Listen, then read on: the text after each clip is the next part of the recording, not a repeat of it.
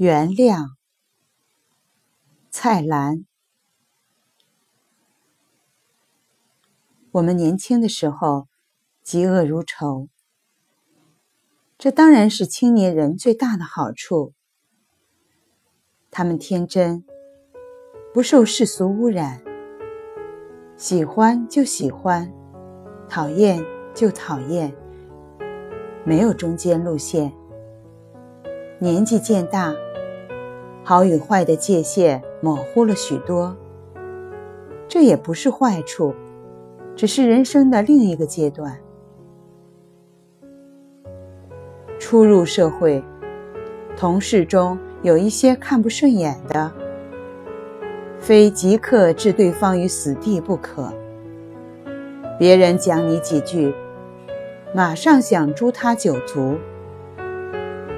年轻人。有的是花不尽的爱与恨，很可惜的是，恨比爱多。别骂人老奸巨猾，因为你也有老的一天。奸与不奸，那是角度的问题。不要自己老了，就认为自己不奸了。就算真不奸，在年轻人眼中。你还是尖的。洋人常说，做人要像红酒，愈老愈醇。道理简单，做起来不易。年轻人逐渐变成中年人，又踏入老年，嫉恶如仇的特性慢慢被冲淡。但也变不成好酒。有些人总是以为世上的人都欠他们的，所以变成了醋。老的好处是学习到什么叫宽容，自己犯过错就能原谅别人。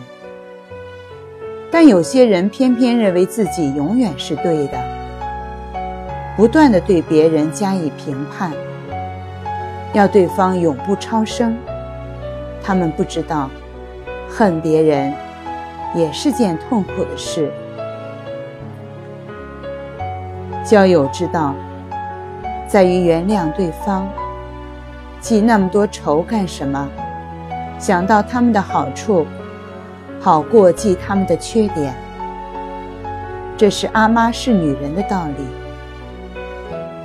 大家都知道。就是做不到。能原谅人是天生的，由遗传基因决定，无法改变。我能原谅人，是父母赐给我的福分，我很感谢他们。